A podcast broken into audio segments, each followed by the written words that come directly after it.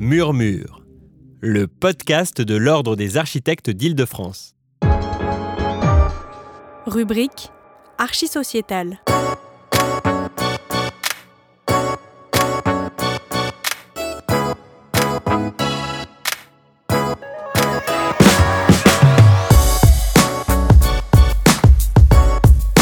Septième épisode de notre série sur les coopératives de logement à partir de l'exemple suisse, enregistré à l'occasion d'une journée de rencontres pilotée par Patrick Bertrand et Thomas Huguen, qui prend place au sein d'un cycle développé en partenariat avec la Cité de l'Architecture et du Patrimoine. Pour cette dernière table ronde intitulée Regard croisé, France-Suisse et retour d'expérience, parole est donnée à Eric Rossio, président de la CODA, coopérative de l'habitat associatif à Genève, Martin Lepoutre, architecte et AMO pour la coopérative Kalkbreit à Zurich, mais pour commencer, place à Thomas Berthet de la coopérative d'habitants Abricop à Toulouse, qui nous est présenté par la journaliste Isabelle Ray-Lefebvre. Oui, alors euh, là nous allons avoir. Euh, désolé, vous n'avez pas la même chaise. Euh, on va parler de, de réalisation précise. Et je voulais commencer par Thomas Berthet euh, avec son opération à Toulouse qui s'appelle la cartoucherie. Euh, et avec. Euh, si ça marche. Et, et, on repartira en Suisse après. Là, on va à Toulouse. C'est une coopérative. Française. je suppose. D'habitants. Ah, euh, D'ailleurs, avant de balancer ça, euh, c'est pas moi qui vais commencer, c'est une petite euh, vidéo. J'ai jugé utile de commencer par ça devant un parterre d'architectes. D'abord parce que c'est bien d'avoir des images un peu de l'immeuble dont je vais parler, et puis d'autre part parce que cette vidéo a été demandée et, payée par notre architecte, justement. Et donc voilà, c'est la manière dont notre architecte parle de nous et de cet immeuble en coopérative d'habitants à Toulouse quand elle veut gagner un prix national, donc euh, plutôt de manière un peu dithyrambique évidemment, mais ça, donne une, une idée de, de l'immeuble en question. J'espère qu'il y a du son. Ouais.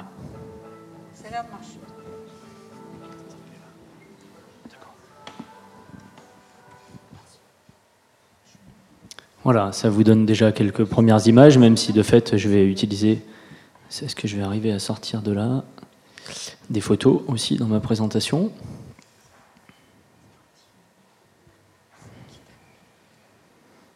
Euh, elle est déjà ouverte, ça doit être là. Voilà.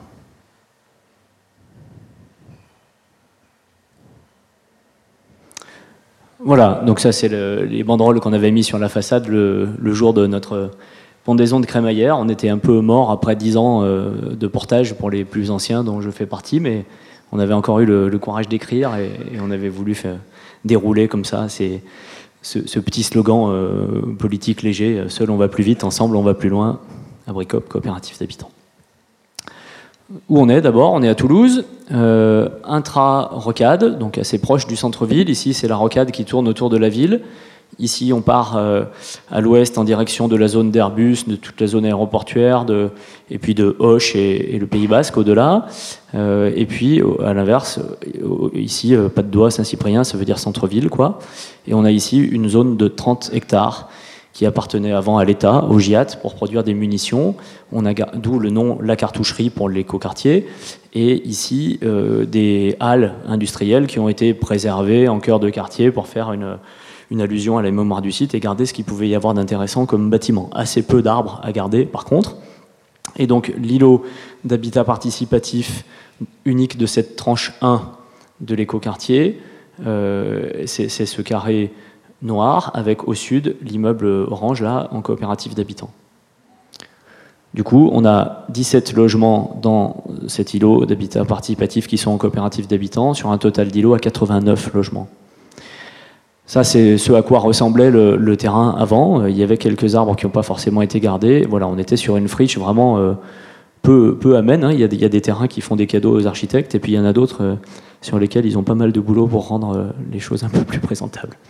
Voilà l'ensemble de l'îlot. Donc on a l'architecte que vous avez entendu à l'instant, Leslie Gonçalves de Seuil, qui a dessiné cet immeuble de la coopérative, et puis autour, des immeubles dont le maître d'ouvrage a directement été la SAHLM, qui a fait construire l'ensemble des quatre immeubles, mais pour le coup, en phase de conception, c'est bien nous, coopérative d'habitants, qui étions maîtres d'ouvrage, et c'est seulement à l'ouverture des plis qu'on a laissé les clés du camion à la SAHLM, qui elle euh, sait faire le boulot de suivre des entreprises, d'être promoteur, quoi, de faire construire. On ne voulait pas être en autopromotion sur un tel euh, projet, et puis les garanties financières exigées pour un, immeuble pareil euh, étaient difficiles à trouver pour des autopromoteurs aussi, et, bien facile au contraire pour une SAHLM. Le reste de l'îlot, ça ressemble à ça. C'est une architecture un, peu plus euh, conventionnelle. Une différence forte étant que les habitants de ces trois immeubles-là euh, ont davantage été associés à une démarche institutionnelle que eux-mêmes à l'initiative. Autant la coopérative d'habitants, c'est bien nous qui l'avons créée en 2007-2008 avec l'objectif de, réhabiliter ou de construire un immeuble. Euh, autant les trois autres immeubles, ils n'ont pas choisi ni leurs accompagnateurs, ni leur statut juridique, euh, ni leur architecte. Ils se sont fondus dans un moule qui avait été dessiné pour eux par des partenaires institutionnels, Toulouse Métropole, Ville de Toulouse d'une part, et puis euh, SAHLM d'autre part. du coup, ce sur quoi je voulais insister une minute, c'est que ça donne au final des résultats très différents en termes de relations avec la SAHLM d'une part et avec l'architecte d'autre part. Euh, et l'accompagnateur aussi. Nous, on a été accompagné par euh, une accompagnatrice d'Abicop qui était là à Lyon à l'époque, euh, qu'on a, qu'on a choisi et dont on a été content. On a d'excellentes relations avec notre architecte jusqu'à ce film qui remonte au mois dernier. et on est en, en, bonne intelligence, en bonne relation de confiance avec la, la SAHLM à qui on a demandé de faire construire et qui est donc responsable jusqu'à aujourd'hui de la levée des réserves. On habite depuis un peu plus d'un an et demi, il y a encore quelques réserves qui sont pas levées, c'est assez classique, mais on se fait confiance et ça progresse plutôt. A l'inverse, les, habitants des autres immeubles ont subi un accompagnement particulièrement dirigiste, pas très participatif finalement, et du coup ont été un peu euh, plus consommateurs de leur logement. D'ailleurs, ils achètent, c'est des formes d'accession intermédiaire ou sociale à la propriété, euh, plus ou moins sociale, plus ou moins moins sociale. Et on, se retrouve avec des gens qui sont euh, parfois au contentieux avec la, SAH, la SAHLM parce que leurs appartes sont des fours, euh, qui, se plaignent beaucoup de la conception et, de la manière dont leurs aspirations ont, mal été prises en compte. Je pourrais donner d'autres exemples si vous voulez tout à l'heure, mais en tout cas, le fait de donner c'est la leçon que j'en tire, le fait de laisser plus de marge de manœuvre aux habitants, de, leur laisser plus de prérogatives et de pouvoir, est une garantie de qualité à la sortie et de bonnes relations avec les architectes et les bailleurs qui auront été les partenaires du projet. Voilà ce que j'en retiens comme leçon. Coopérative ou pas, c'est une autre question. Mais le fait quand même, en coopérative, quand on veut lever toutes les réserves, il y en avait à peu près une par mètre carré, hein, il, y avait, il y avait 1000 réserves euh, dans l'immeuble, euh, le fait de les négocier collectivement en tant que représentant de la COP, en attendant deux ou trois face aux bailleurs et aux entreprises, ou le fait de les négocier un par un quand on est accédant d'un appart dans les autres immeubles, c'est pas du tout le même rapport de force. Voilà, mon immeuble est là, vous l'avez vu un peu euh, tout à l'heure. Et puis ce que vous avez au fond, là, c'est un transfo électrique euh, et, des locaux à vélo complémentaires, puisque les, stationnements vélos qu'on a prévus dans les halls d'immeubles n'étaient pas suffisants pour l'exigence du PLU et pour le besoin réel. Donc on, en a aussi dans le, jardin de, de. Ce jardin est donc commun à l'ensemble de l'habitat participatif, la COP, plus les trois autres immeubles. On est sur une construction vraiment au chausse-pied. Vous voyez ici que l'immeuble est un peu biseauté en haut. Euh, avec un étage supérieur qui est un peu moins profond que les autres, c'est parce que à midi le 21 décembre, si on veut que la façade de l'immeuble au nord soit éclairée jusqu'en bas, il, fallait aller jusque là. On ne pouvait pas rentrer un studio en plus. On est vraiment euh, euh, extrêmement juste avec des murs étroits. Enfin, ça a été un, défi technique de construire ça et de tout faire rentrer. D'où le fait aussi que parfois les appartes débordent sur les coursives et, sur les, balcons parce qu'il fallait gagner ces quelques mètres pour tout faire passer par rapport au programme que nous avions rédigé nous-mêmes, là encore.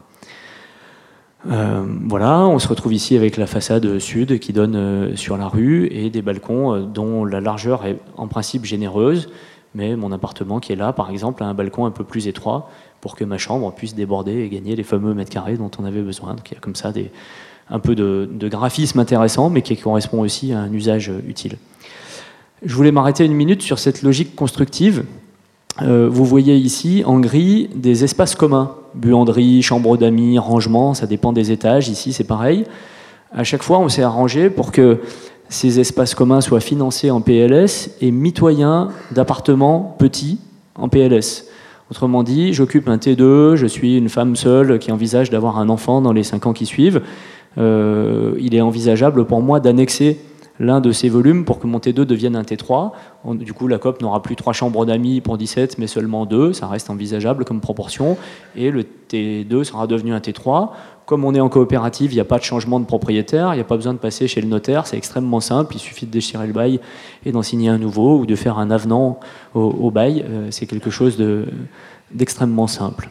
Euh, voilà. Et puis par ailleurs, une logique d'empilement des appartements les plus grands avec des murs de refend. On est sur une structure bois-béton pour le porteur et sur une, structure en bois, enfin une structure en béton tout court pardon, pour le porteur et en bois pour les façades principales. Quand on voit du bardage bois, il y a bien une structure en bois derrière. Donc euh, bâtiment biosourcé niveau 1. Et ici, donc des duplex encastrés l'un dans l'autre. Euh, les appartements, les, les plus grands de l'îlot euh, sont situés dans cet immeuble-là, avec cette possibilité d'imbriquer des duplex. On n'est vraiment pas sur un dessin d'abord d'architecte, on est vraiment sur un programme d'habitants d'abord, et des architectes qui se sont creusés le ciboulot pour euh, que ça corresponde ensuite au programme. Les espaces communs du rez-de-chaussée, vous voyez ici la façon dont on a empilé les vélos un peu comme dans une gare pour gagner des mètres carrés dans le hall. Mais ce hall, c'est pas seulement du stationnement vélo, ça ressemble plutôt à une réception d'hôtel, si vous voulez, où on va trouver des infos utiles, un coin pour les enfants, euh, du, matériel pour jouer dehors, des informations euh, pratiques qu'on s'échange les uns avec les autres. Et puis, juste derrière cette porte ici, qu'on retrouve là, la salle commune, avec des panneaux acoustiques au plafond pour faire en sorte que les bruits des espaces communs ne soient pas une nuisance pour les voisins. Ça nous paraissait très important, ça.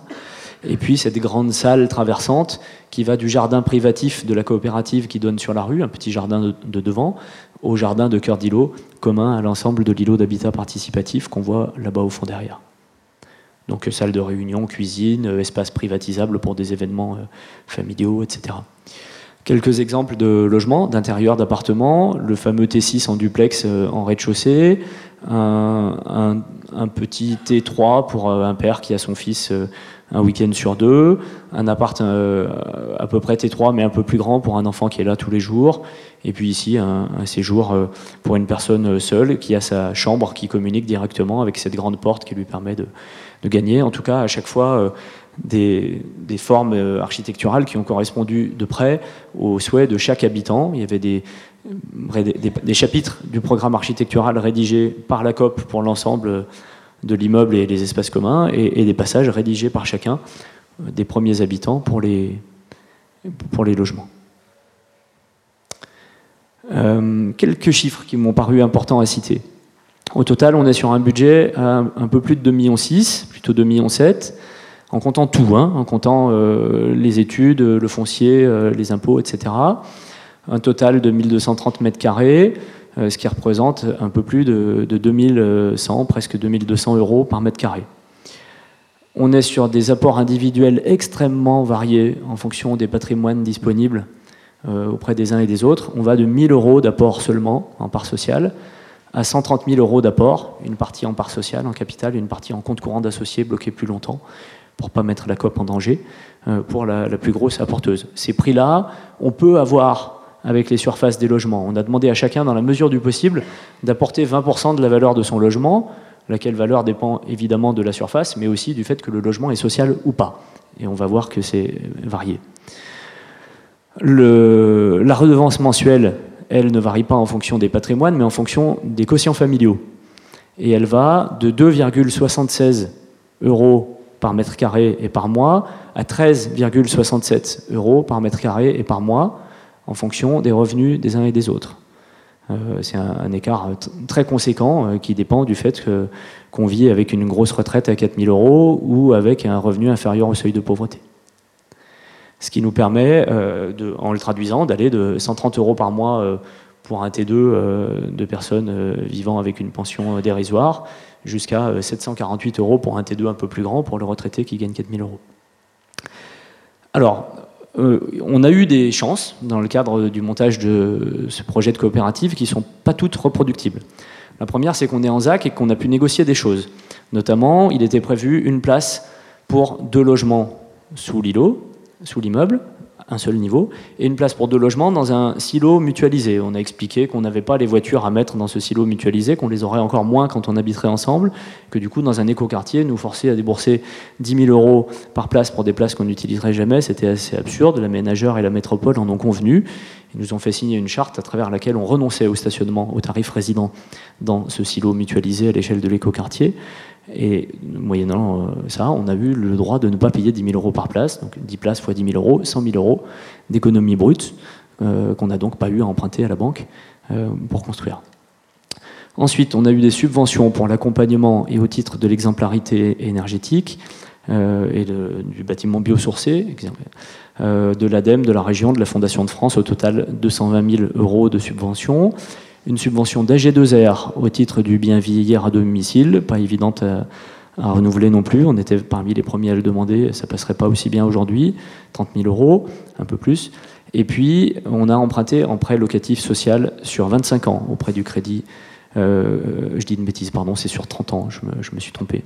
Sur 30 ans auprès du crédit coopératif, euh, ce qui nous donne droit à une TVA à 5,5%. Ça nous donnait droit à l'époque Maintenant, sur le PLS, on est sur une TVA à 10%, donc on a vraiment perdu euh, pour les coopératives qui, sortent depuis. C'est un vrai coup dur, les dernières évolutions. Et puis, une exonération de taxes foncières de 25 ans.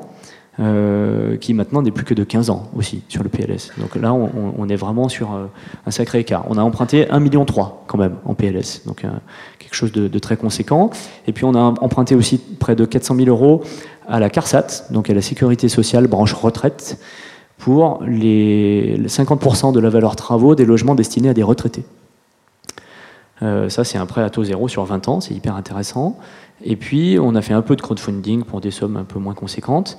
Et comme on était en ZAC, on a eu, comme c'est souvent le cas, la charge foncière à trois prix différents, selon qu'on voulait construire des logements à loyer libre, des logements intermédiaires ou des logements sociaux, avec des prix qui vont de 233 euros par mètre carré à construire pour le PLS à 530 euros par mètre carré pour le loyer libre. Alors, comme on ne peut pas renouveler tout ça facilement, le crowdfunding, il n'y a pas de problème. N'importe quel groupe peut le refaire quand il veut, mais vous voyez que c'est des sommes faibles par rapport au reste. Ça veut dire que si vous êtes demain architecte d'une coopérative d'habitants qui n'aura pas forcément les mêmes chances, il va s'agir de trouver des, sources d'économie.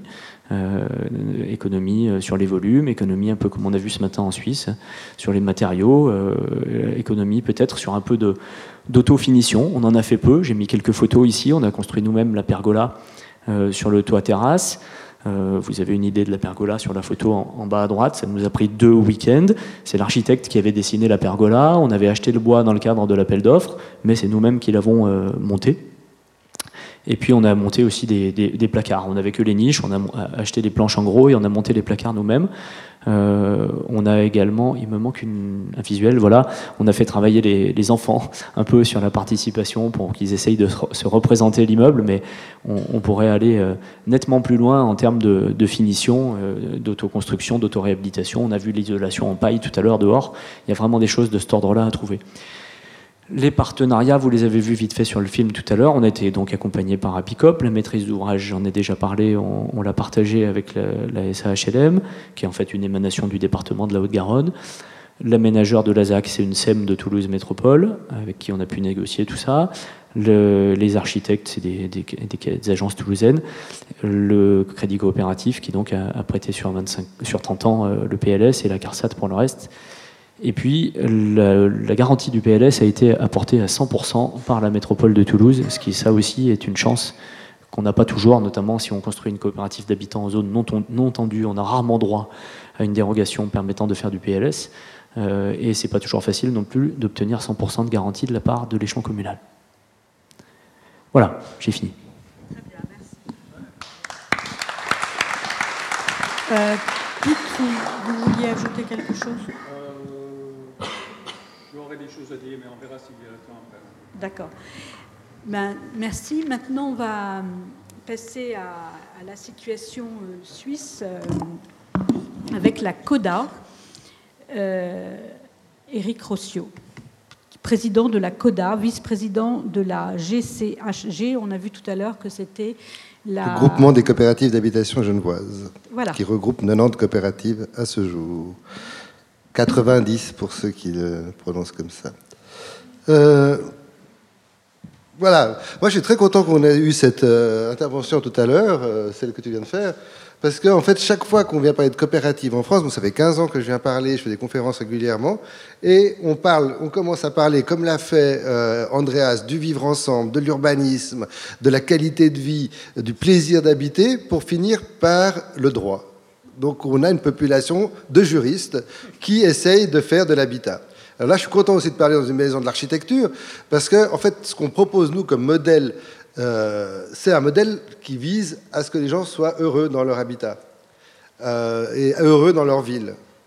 Après, la forme, moi je suis juriste, mais la forme juridique que ça va prendre, tout le monde s'en fout un peu quelque part. Euh, et pourtant, on bute depuis 15 ans. Moi, j'étais à la création d'Abicop. On bute depuis 15 ans sur le problème juridique comment on construit une coopérative, comment c'est fiscalisé, comment je vais toucher ma retraite. Comment... Et on n'arrive pas à faire du logement, de l'habitat, de la qualité de la ville. Voilà. Je voulais juste quand même le dire, et que notre camarade euh, politique n'est plus là malheureusement, mais euh, à quoi ça sert une coopérative? C'est à prendre du plaisir. C'est à, donner et à prendre du plaisir. C'est pas uniquement euh, du, droit. Même si c'est vachement bien le droit aussi. Nous, on a créé la CODA en, en 94, c'est-à-dire il y a 25 ans. On était 8. L'idée, c'était d'aller vers la meilleure qualité environnementale dans, les constructions. Ah, c'est la coopérative de l'habitat associatif. J'en parle, je, détaillerai ça tout, tout à l'heure. Donc nous, c'était la qualité environnementale et la participation des habitants. La participation des habitants à la construction du logement et à l'exploitation des logements. Notre constat de base, c'était de dire on construit toujours pour les habitants, mais toujours sans les habitants. Et euh, on a lancé à cette époque-là justement euh, la, participation dans l'habitat, qui était quelque chose qui n'existait pas dans le mouvement coopératif jusque-là, euh, qui existait chez nos, amis suisses-allemands, mais qui n'existait pas à Genève avant que, que la CODA s'y mette. D'ailleurs, bah, du coup, on a été voir euh, comment ça se passait à Zurich. Euh, on a euh, étudié les statuts. Bon, on parlait pas très bien l'allemand. Donc, je pense qu'on n'a pas copié juste. Parce que quand j'ai entendu Andrea ce matin, on ne fait pas la même chose qu'eux. Mais voilà, on a dû faire des fautes d'interprétation, ou plutôt, on a pris ces statuts en allemand et on les a adaptés à notre sauce genevoise. Et on est devenu quand même la, la, la Vogeno-Genf, c'est-à-dire la une, on a fait partie d'une association regroupant différentes coopératives dans différents cantons suisses et on était leur expression genevoise. Alors comment, comment est née la CODA et pourquoi? La CODA, ben, il y avait deux mouvements qui euh, étaient parallèles à cette époque-là à Genève. C'est qu'on était, euh, a été la capitale européenne du squat pendant des années parce que les promoteurs laissaient les immeubles vides et comme ça ils pouvaient les vendre plus cher. Et donc ces immeubles étaient occupés euh, avec un, justement un soutien politique très fort pour la remise sur le marché des logements laissés vides. Donc c'est à la fois, et c'est dans ces squats qu'on s'est rendu compte qu'il y avait une qualité de vie qu'on pouvait créer quand on maîtrisait un, immeuble, un logement, qu'on n'avait pas quand on, était dans, dans l'offre traditionnelle. Et parallèlement, il y avait des gens qui essayaient de créer des coopératives et puis qui se heurtaient à plein d'obstacles euh, et qui n'y arrivaient pas. Et encore parallèlement, on avait des gens qui avaient 30 euh, ans de plus que nous, qui étaient complètement épuisés, qui essayaient depuis 15 ans de faire une coopérative, euh, qui... et puis cela, ils ne nous donnaient pas tellement envie, même si c'était nos précurseurs. Mais on se disait, s'il faut arriver dans cet état-là au moment où on fait une coopérative, c'est pas drôle non plus. Quoi. Donc ce qu'on a décidé, c'est de créer un outil professionnel c'est de dire, voilà, on va se mettre, euh, voilà, le copain il était économiste, moi j'étais juriste, on avait un copain architecte qui était parmi les huit euh, créateurs, et on s'est dit, on va faire un organe professionnel, on va aller dire qu'on euh, a besoin de ce type d'habitat, et puis on va trouver des terrains. Et comme ça, les gens, ça va, ça va leur raccourcir le temps entre le moment où ils ont l'envie coopérative et le moment où ils vont y habiter. Et puis, donc là, on a créé la CODA, puis quand on a créé la CODA, Coopérative de l'Habitat Associatif, on nous a dit, mais s'il y avait une demande de ce que vous prétendez exister, bah, il y aurait une offre. Parce que le marché, quand il y a une demande, il fait, il fait, une offre. Eh bien non, il n'y avait pas d'offre. Et puis donc notre premier travail a été de constituer la demande. De dire, elle n'est pas fictive, notre demande. Euh, elle existe. Et on a fait une première réunion avec. on, a, on a carrément eu 30 personnes. Aujourd'hui, la CODA, c'est 4000 coopérateurs. On était 8 au départ. Aujourd'hui, on est 4000.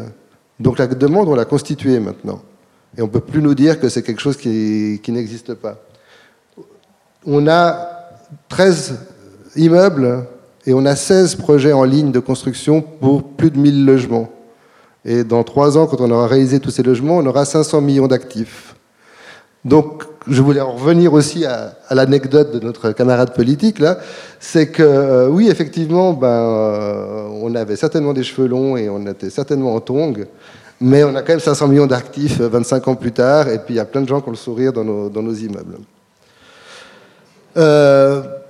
donc, pendant 10 ans, nous, ce qu'on a fait, en fait, en fait on pas, ça n'a pas marché tout de suite. Pendant 10 ans, ben, on était bénévoles, évidemment, chacun avait son boulot à côté. Et on se voyait, on buvait des coups, on mangeait ensemble. Et puis on a, on a essayé de lister tout ce qui n'allait pas, qui empêchait les coopératives de, de, se développer.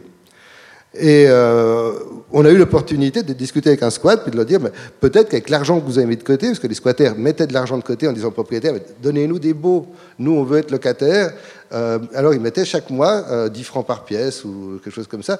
Mais ils avaient quand même réussi à avoir, après 15 ans, je crois, de squat ou 10 ans de squat, ils avaient 100 euh, 000 francs en caisse. Et avec, ces 100 000 francs, on a racheté leur immeuble. Ça a été notre premier succès. Mais après, pendant 10 ans, on n'a plus rien fait. Oui, on a vu des coups et puis on s'est vu de temps en temps. Ah, il y a un habitant. C'était au Paquis. Euh, c'était vu sur le lac. De, Mais c'était au moment de la débâcle immobilière à, Genève, parce qu'à un moment, la Confédération a pris des dispositions pour arrêter cette spéculation.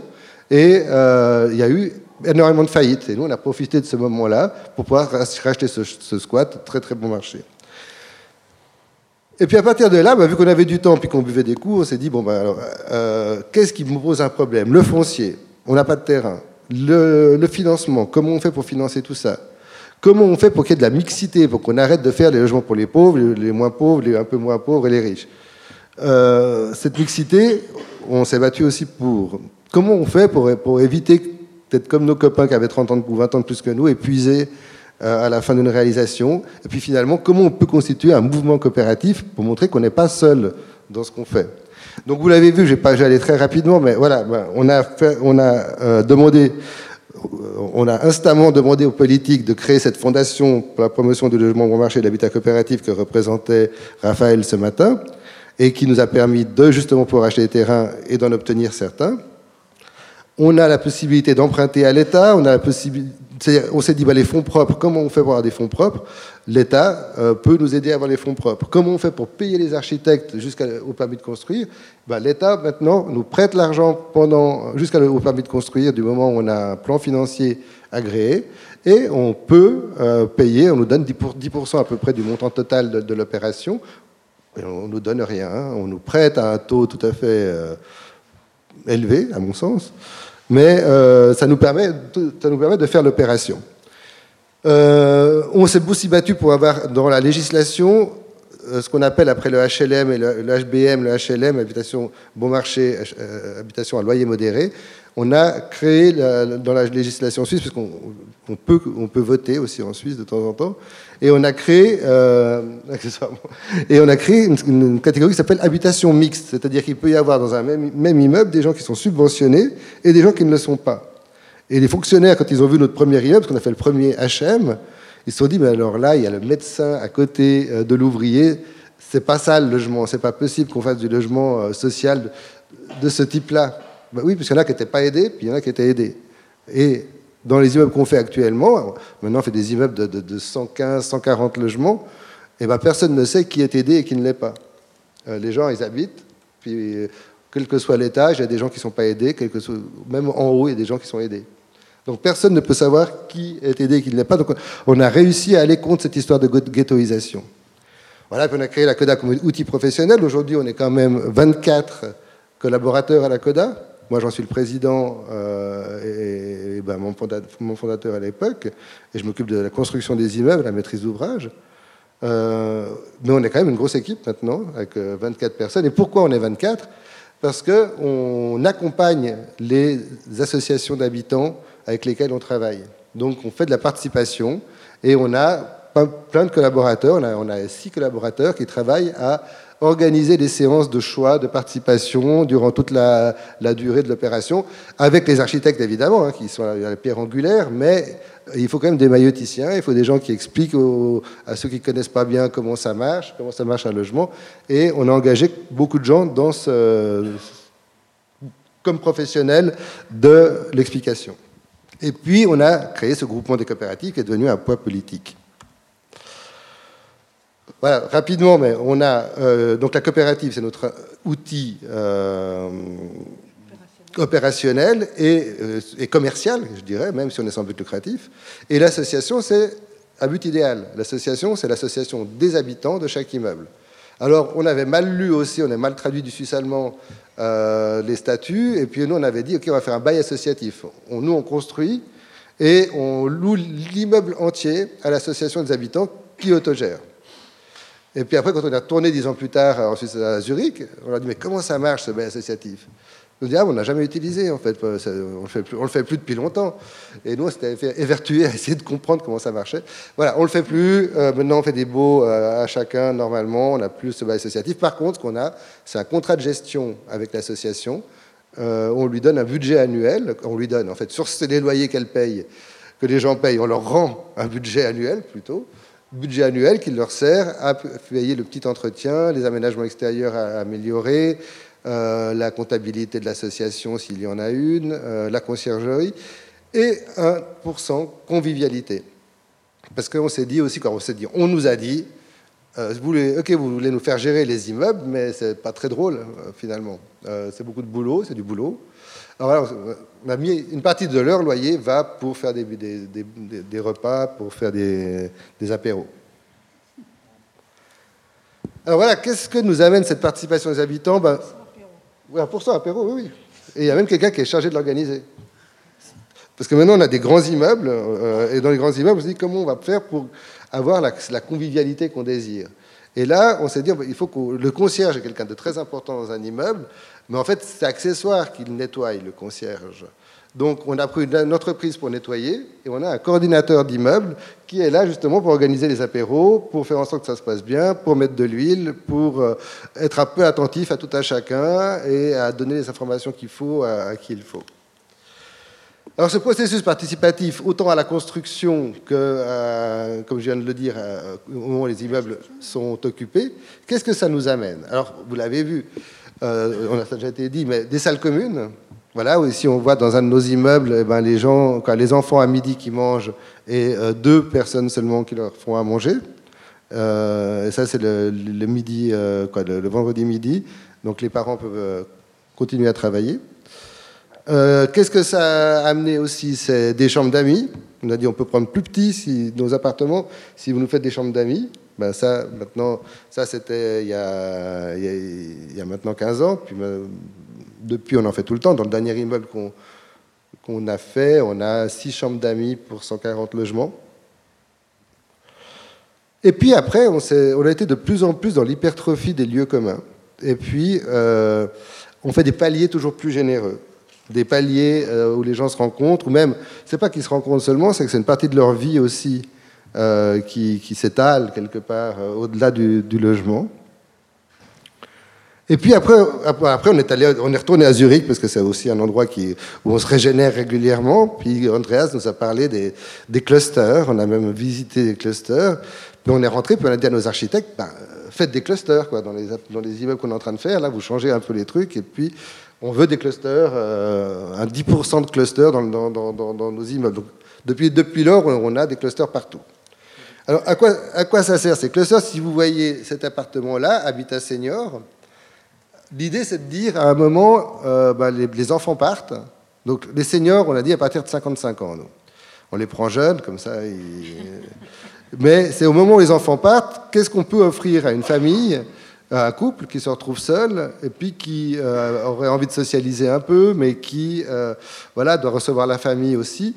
Donc on est arrivé à cette solution-là où on a des petits appartements comme celui-ci, où on a deux pièces, donc ça peut être deux pièces qui, euh, qui, on peut avoir soit deux lits, soit un lit, mais on peut avoir des couples dedans qui ont, ça c'est donc en vert les appartements, et là c'est tous les communs, comme nous a montré euh, Andreas aussi ce matin. Donc on peut, on peut recevoir la famille élargie, mais on a un petit loyer, et euh, on a, euh, bah, ici ils ont par exemple un, patio commun.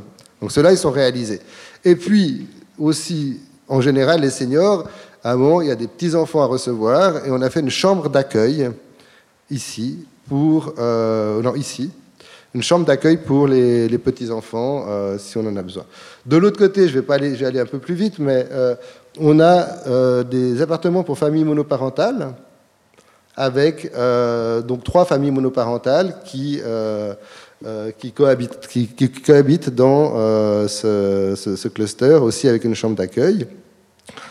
Et puis nous, on a eu aussi, ça, chaque fois, ça nous a fait réfléchir parce qu'on a eu des femmes, par exemple, une dizaine de femmes qui sont venues nous trouver entre 55 et 65 ans qui nous ont dit les enfants sont partis, les maris sont partis, qu'est-ce qu'on fait? Qu'est-ce que vous nous proposez? Et puis voilà, euh, bah, les, les, maris, les, maris, sont partis. Et donc voilà, on a trouvé, essayé de trouver des solutions pour leur dire comment, euh, mais toujours inspiré par les coopérateurs. C'est pour ça que ma partie, la partie où je suis là maintenant, c'est de dire à quoi, quelles sont ces plus-values que nous amène la participation des habitants.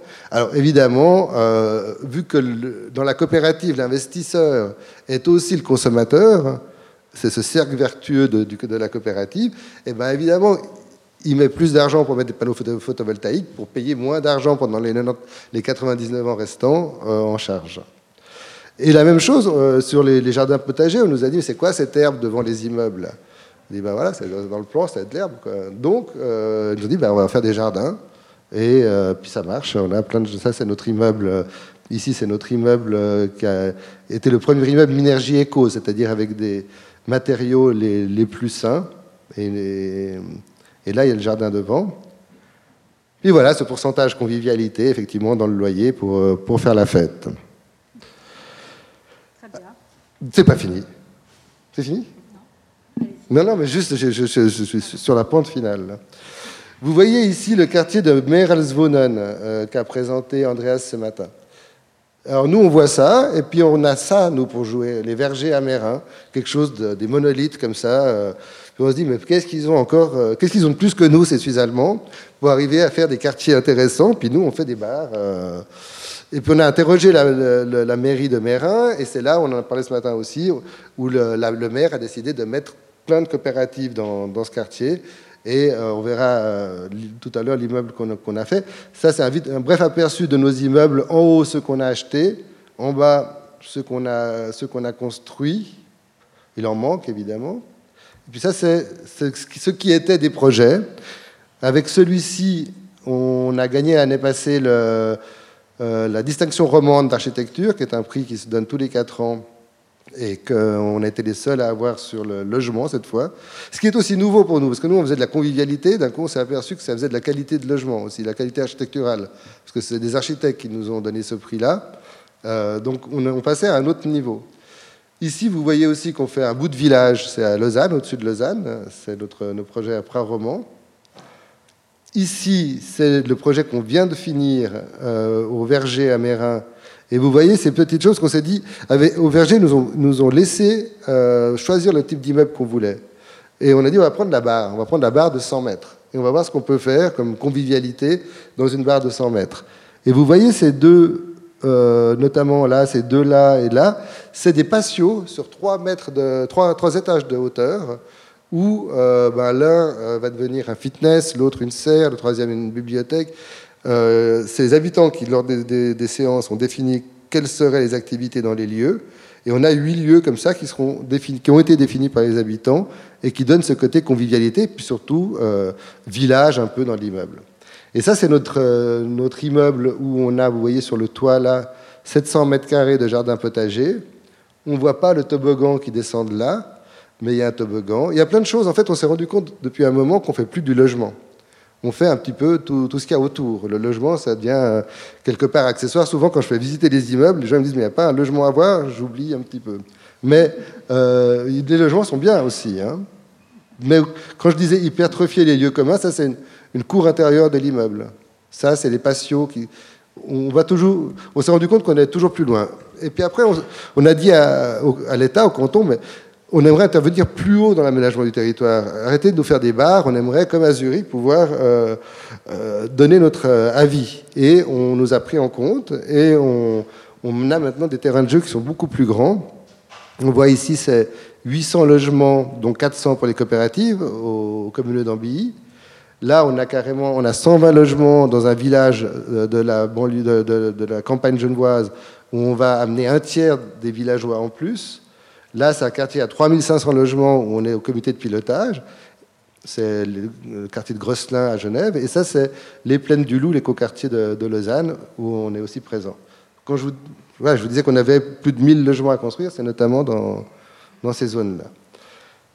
Alors ça, ça nous a amené à nous dire qu'est-ce que c'est que l'urbanisme, euh, comment on va faire de l'urbain, est-ce que, euh, quelles sont nos références, est-ce que c'est Brasilia, est-ce que... Euh, et puis, ben voilà, on, revient toujours à, Zurich, on s'est dit, mais l'important pour nous, c'est le plus que du logement, l'autour du logement. ce qui fait que les gens se disent bonjour dans la rue, se disent bonjour dans l'ascenseur, que travaillons là-dessus. Alors voilà, ça, peut être à la fois les jardins potagers, ou bien, ben voilà, j'ai pris l'exemple de la Louve, mais maintenant, la Louve c'est à Paris, mais maintenant on a aussi des, épiceries coopératives au bas de nos immeubles. Tout ça, c'est un peu le plus. Quoi. Et puis, je voulais aussi, quand même, par rapport aux, discussions sur la, propriété qu'on a eues tout à l'heure et la, culture de la propriété euh, française, vraisemblablement, moi je suis, double, je suis double national, je suis français et suisse, donc j'en parle volontiers. Mais euh, on, va rentrer, qu'on le veuille ou non, dans, l'ère du co, du collaboratif, du co-voisinage, de, euh, du cohabitat. On va passer de la propriété à l'usage. Parce que la propriété, elle est que fictive, la propriété. On n'est pas propriétaire de cette terre. On en, est locataire, si c'est une image, mais on n'est pas propriétaire. La propriété est une fiction, et la spéculation encore une autre de plus. Donc, ce qui est important, c'est de pouvoir aller en voiture, pas forcément que ce soit la sienne, habiter, avoir un vivre ensemble de qualité sans forcément posséder ces quatre murs. C'est ça qui fait l'important pour, l'être humain. C'est pas de, posséder. La propriété n'amène pas forcément la qualité et le bonheur. Donc voilà, des tiers-lieux, du covoiturage, on a créé notre propre, euh, notre propre euh, organisation de covoiturage. Euh, et puis, voilà. Donc maintenant, quels sont nos objectifs? C'est de travailler le quartier, parce que dans les quartiers, il n'y a pas, pas une structure le quartier. On connaît la commune, on connaît euh, le canton. Le quartier n'a pas de structure. Nous, on veut une gouvernance de quartier et on travaille maintenant à essayer de développer la gouvernance de quartier pour que euh, les, décisions soient prises le plus près des gens, par les gens et au plus proche de, des quartiers. Voilà, ça c'est une de nos rues, mais je vous ai mis quelques photos. Ça c'est euh, ce qu'on fait à Mérin, notre, immeuble de, 100 mètres de long. Ici, les patios de trois étages, qui ne sont pas finis. Mais ici, la rue intérieure qui mène à ces patios, donc une rue intérieure en parquet, ce qu'on a appris aussi d'une autre coopérative, qui donne un, caractère très, très doux à l'habitat.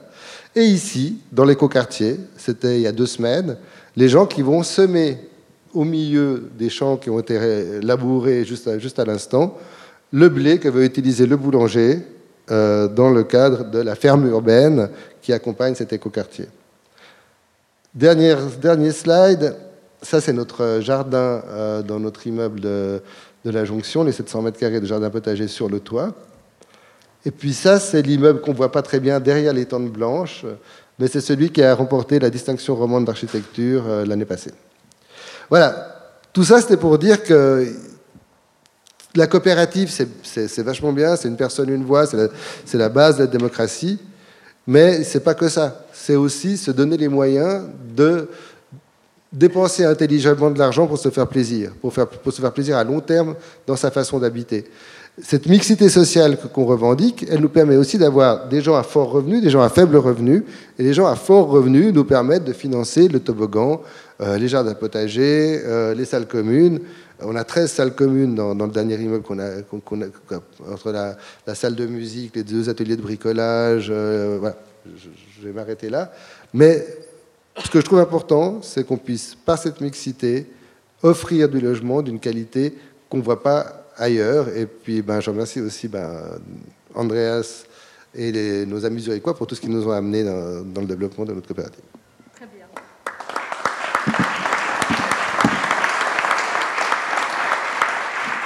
On va passer à Zurich alors. Avec, euh, je te laisse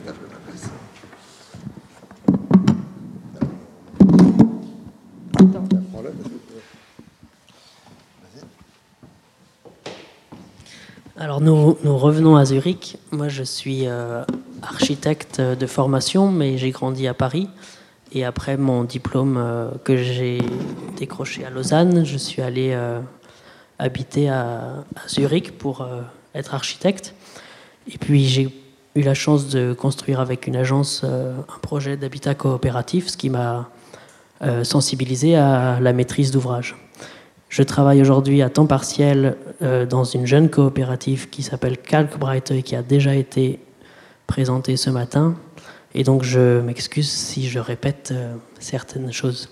C'est une jeune coopérative qui est en, phase de maturation et en phase de professionnalisation et qui a déjà réalisé un premier projet euh, dont je vais vous parler et qui est en train d'en réaliser un second.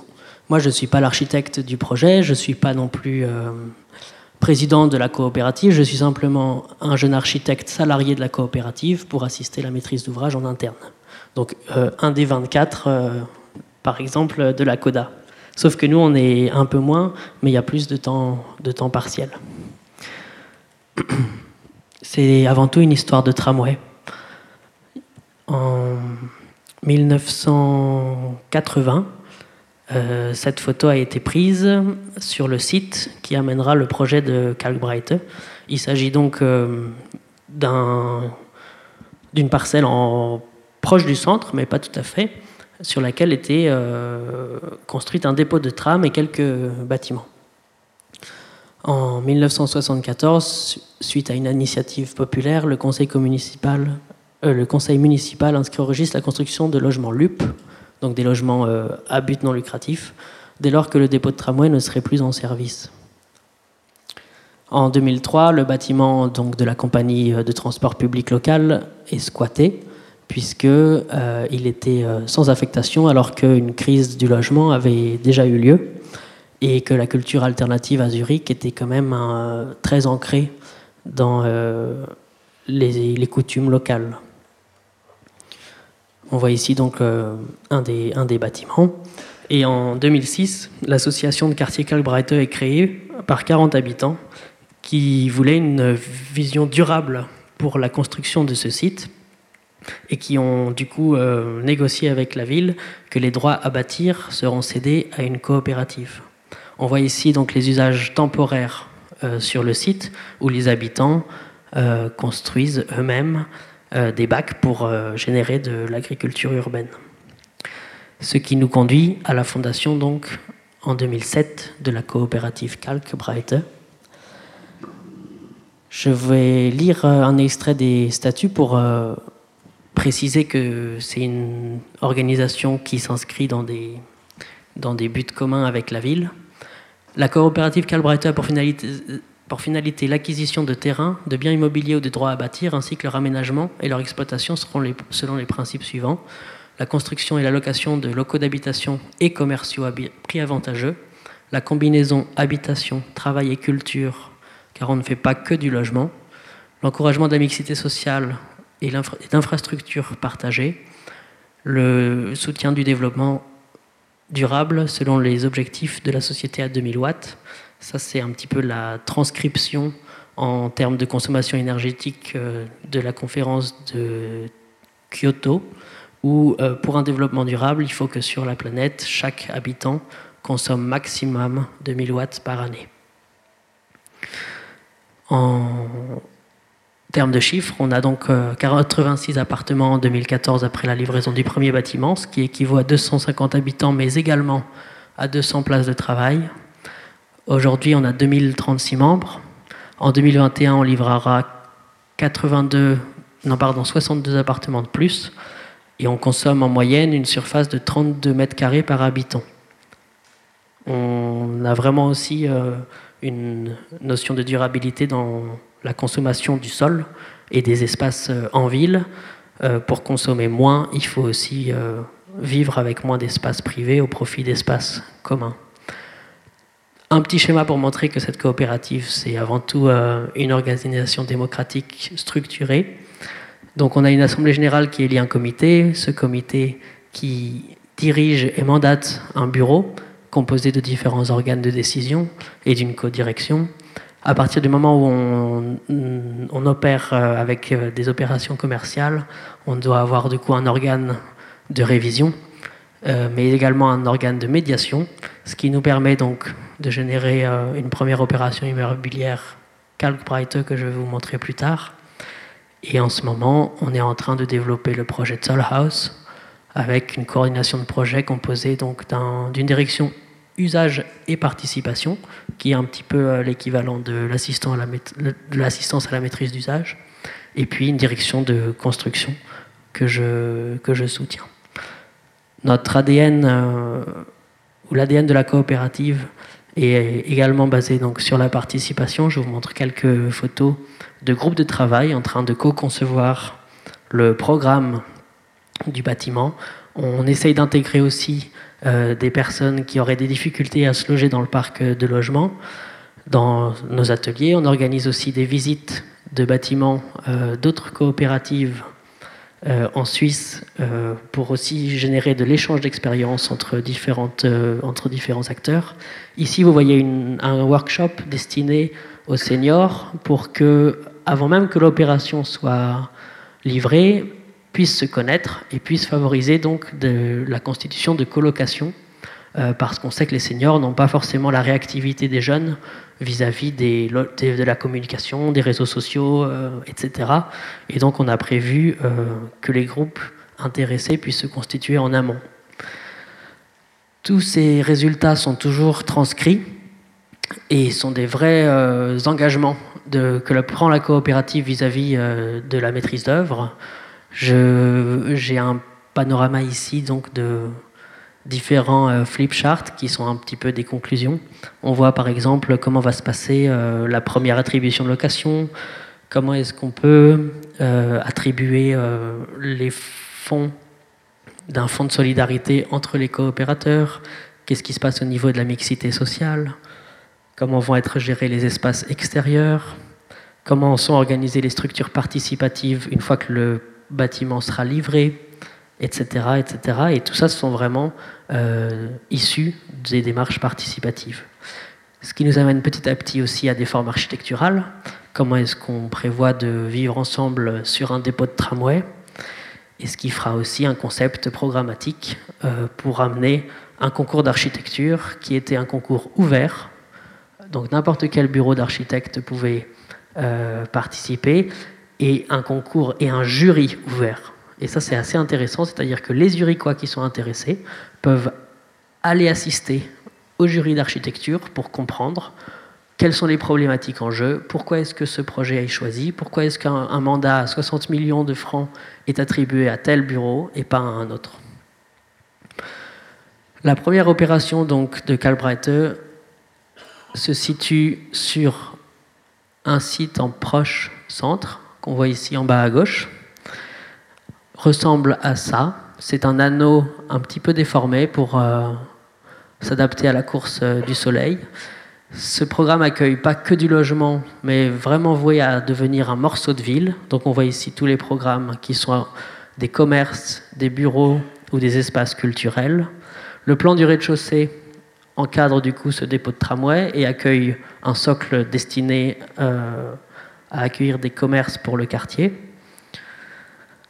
Au deuxième étage, on a une cour qui est un parc public ouvert et les logements qui se développent sur différents étages, terrassés, pour, maximiser aussi les espaces extérieurs.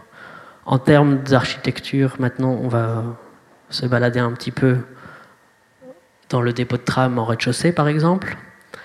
La mobilité douce impliquait aussi un grand espace pour garer les vélos. Il y a au moins 400 vélos, je crois, qui sont stockés dans, cette grande allée.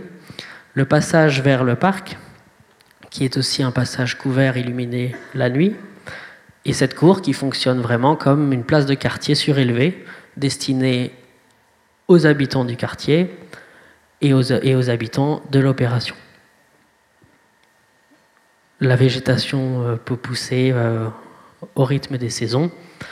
Ici, on voit le lobby, donc c'est le hall d'entrée de la coopérative avec une bibliothèque euh, en libre-échange, une cafétéria à destination des habitants, où ils peuvent eux-mêmes venir cuisiner un, plat, une pension, une auberge urbaine avec euh, des chambres à louer à taux avantageux, des salles de coworking pour euh, les jeunes indépendants et les moins jeunes indépendants qui sont sur place. On peut aussi éventuellement y faire de la gymnastique ou du yoga. Et tous ces programmes sont reliés par une rue intérieure tridimensionnelle. Donc c'est un espace de circulation qui relie les différentes cages d'escalier, mais qui permet aussi de faire un parcours en loupe, donc en boucle, de l'intérieur vers l'extérieur. On le voit ici sur la coupe, c'est l'espace en blanc, et qui ressemble également à ça, ou bien à ça, où depuis les espaces de circulation, on peut voir à l'intérieur des logements qui sont représentés ici.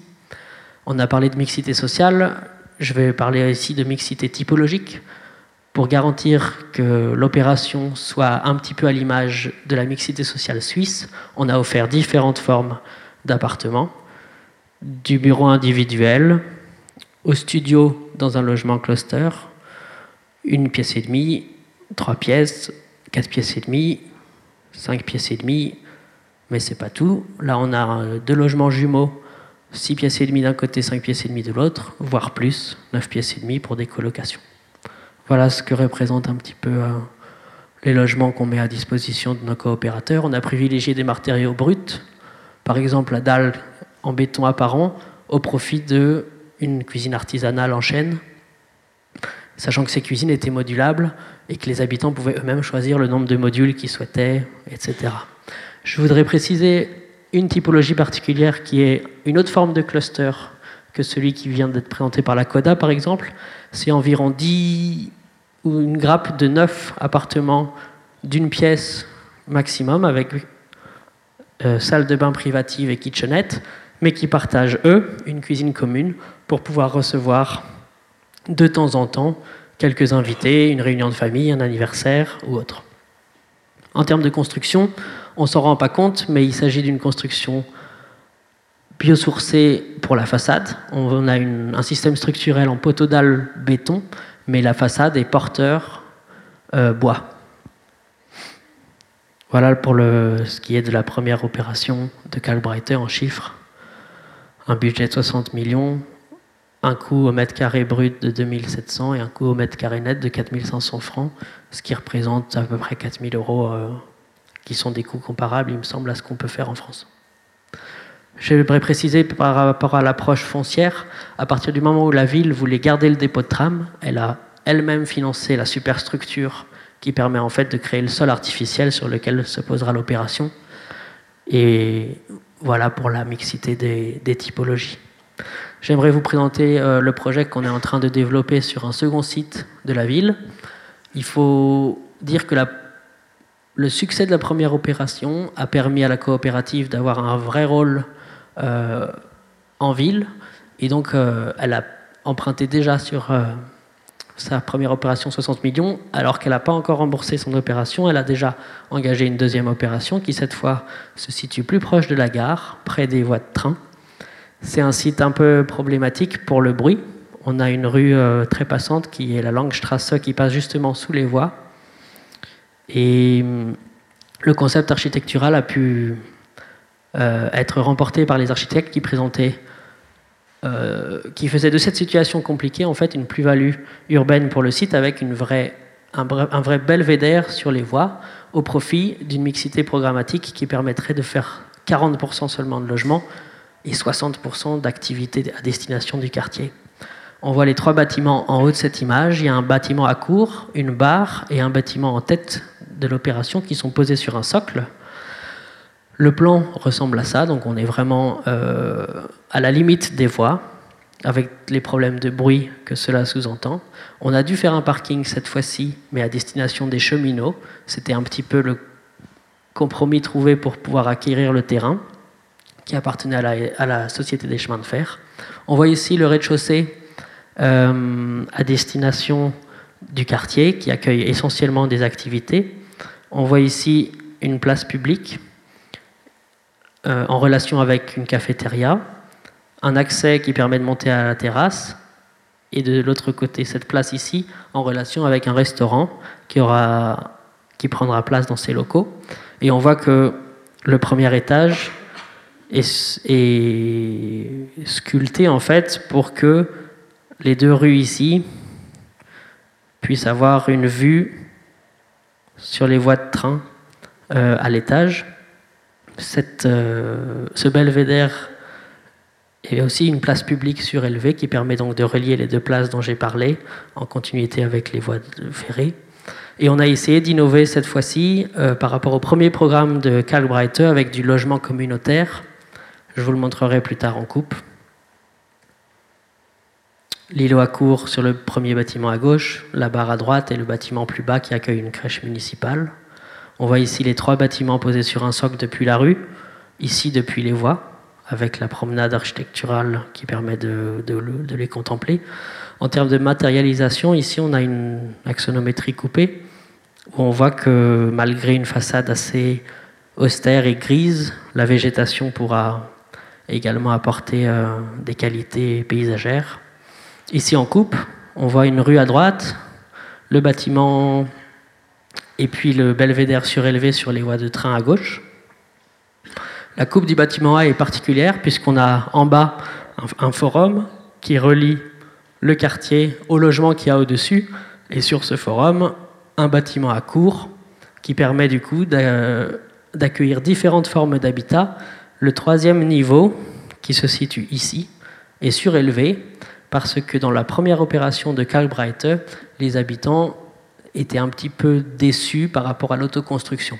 Donc ce qu'on leur offre, c'est une halle livrée en gros œuvres où eux-mêmes vont pouvoir autoconstruire leur habitat et éventuellement aller chercher des mètres carrés gratuits par euh, un principe de mezzanine ou autre parce qu'ils ont 4 mètres 15 sous, sous plafond. Les halles, elles ressemblent à ça. On a planifié les salles de bain et euh, les colonnes euh, sèches, euh, qui sont donc des infrastructures qui ne peuvent pas bouger, mais les murs verts et les chambres peuvent être modulés pour que des groupes d'habitants puissent cohabiter. Voilà une perspective depuis la terrasse surélevée vers les voies de train. À gauche, la cafétéria à destination des habitants. Voilà une perspective du forum qu'on imagine comme un lieu multi-usage, un lieu de rencontre entre les habitants et le quartier, un lieu à destination de tous et ouvert sur la ville. Et voilà les photos de chantier, un espace donc sur triple hauteur avec une promenade architecturale à la Le Corbusier. Ici une vue vers euh, les espaces euh, de coworking. Ici une vue vers l'auberge urbaine qui, aura, qui prendra place derrière une vitre en face, et au-dessus de nous, la cour, avec un oculus qui permet d'amener donc de la lumière euh, par le haut.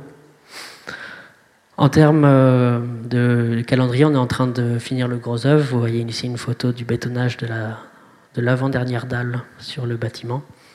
Et puis encore une fois des, des, chiffres pour ceux que ça intéresse, je pourrais y revenir et toujours une mixité de typologies comme euh, soutien, comme garantie et même comme ADN euh, de la coopérative qui veut de la mixité sociale et de l'urbain. Pour en savoir plus, je voudrais vous indiquer qu'on a récemment euh, traduit le site internet en français. Et donc vous pouvez voir toutes les informations complémentaires sur ce site. Voilà, merci pour votre attention.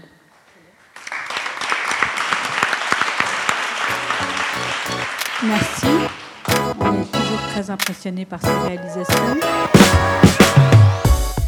C'était la première partie de la table ronde Regard croisé France-Suisse et retour d'expérience dans le cadre de notre série consacrée aux coopératives de logement, enregistrée à l'occasion du séminaire du 24 octobre 2019 proposé par le Conseil régional de l'Ordre des architectes d'Île-de-France. Avec Thomas Berthet, la coopérative d'habitants Abricop à Toulouse, Éric Rossio, président de la CODA, coopérative de l'habitat associatif à Genève, et Martin Lepoutre, architecte et assistant à la maîtrise d'ouvrage pour la coopérative Kalkbreit à Zurich. En attendant les interventions dans l'épisode suivant de Romain Parent, architecte au sein de la coopérative d'architecture Archi-Éthique, Pete Kirkham, coprésident de la fédération Abicop et Rodi Laroche de la coopérative Utop à Paris. Pilotée par Patrick Bertrand et Thomas Huguen, cette journée de rencontre, à partir de l'exemple suisse, prend place au sein d'un cycle développé en partenariat avec la Cité de l'Architecture et du Patrimoine. Isabelle Ray-Lefebvre était en charge de l'animation de l'événement.